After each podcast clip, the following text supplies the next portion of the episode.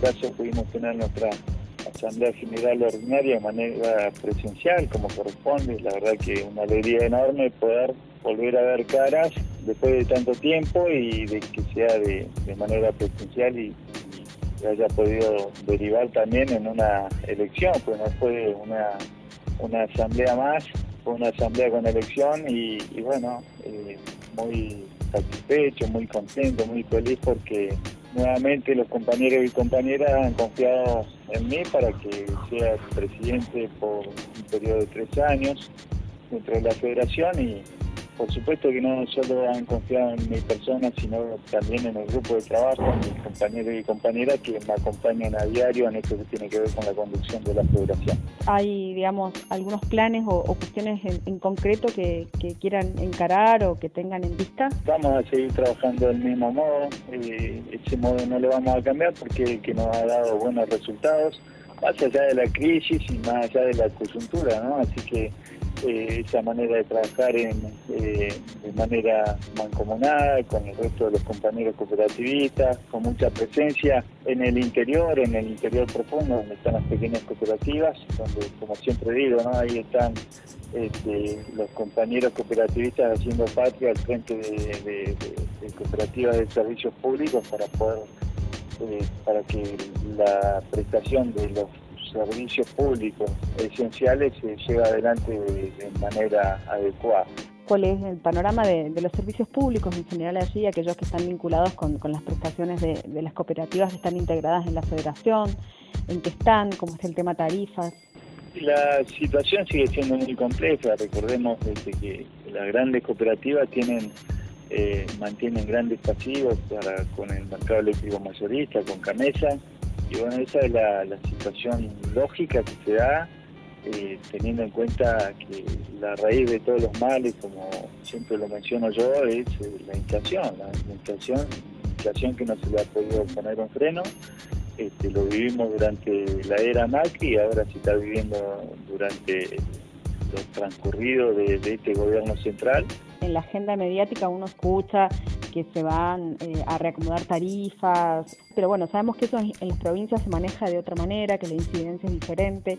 ¿Cómo es en el caso de, las cooperativas que, están ahí integradas en, la federación?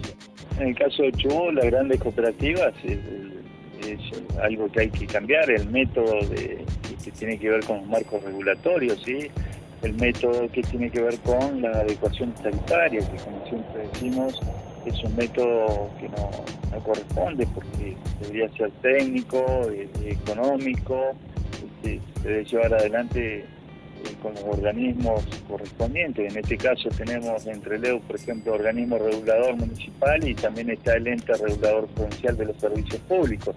Ese, entendemos que ese es el ámbito y no debería pasar más por discusiones dentro de seno de los distintos consejos deliberantes, ya que se torna en algo político, ¿no? Y, a veces de manera caprichosa, y la mayoría de las veces, mejor dicho, de manera caprichosa, no se otorgan las adecuaciones tarifarias necesarias para cubrir los gastos operativos, los gastos operativos que se cubren este, con tarifa o con subsidio. Entiendo que tiene que haber un gesto, entiendo que tiene que haber un trabajo maduro de todo el arco político chubutense para poder definir y derivar este, en la gran solución, entiendo, para este, que, las cooperativas eh, vuelvan a recuperar el equilibrio económico y financiero perdido producto de la falta de adecuaciones tarifarias. Teniendo en cuenta que este, somos productores de energía, generamos energía, tenemos parques eólicos, se genera 10, 12 veces más de la, de la energía que se consume en nuestra eh, población ¿Cuánto incide que la, una de la, cooperativa más grande, que es la de Comodoro, no esté integrada a la federación eh, en esta discusión permanente que ustedes están dando? La verdad que a, nosotros nos, encantaría, nos encantaría que grandes cooperativas que hoy están fuera de la federación estén dentro, siempre trabajamos para eso. Lamentablemente no tiene absolutamente nada que ver con la cooperativa en sí, sino con quienes las conducen. En cuanto incide, este, la verdad que nosotros seguimos trabajando del mismo modo, porque para nosotros es tan importante una pequeña cooperativa como la SCPL, por ejemplo, pero por supuesto que sería importante que estemos todas juntas trabajando en ese sentido para lograr eh, resolver los inconvenientes de fondo y aquellos grandes inconvenientes que eh, nos ha generado este, toda esta coyuntura. Bueno, hoy es el Día Mundial del Agua, ¿no? Y más allá de la efeméride, ¿cuál es la situación que han venido ustedes atravesando, sobre todo en el verano? Y bueno, ¿cuál es hoy eh, el panorama respecto a lo que es eh, la prestación de, estos servicios de agua y saneamiento? La verdad es que es un día para reflexionar, para meditar acerca de, cómo utilizamos este vital recurso.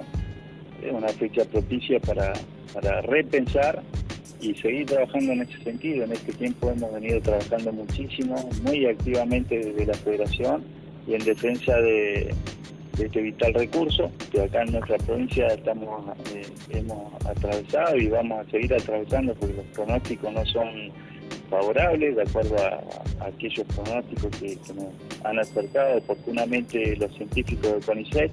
No tenemos que perder de vista eh, el trabajo que venimos realizando porque los días pasan, los meses pasan y la crisis la, tenemos siempre latente, así que estamos trabajando muy activamente en esto que tiene que ver con la crisis del agua. El problema puntual es una bajante histórica producto de cambio climático, el calentamiento global y demás, así que mal que aqueja a las distintas regiones de nuestro país y bueno, nosotros no somos, no quedamos ajenos y bueno, estamos trabajando permanentemente de nuestro sector y vinculándonos con los distintos sectores porque es un problema que entre todos tenemos que tratar de resolverlo.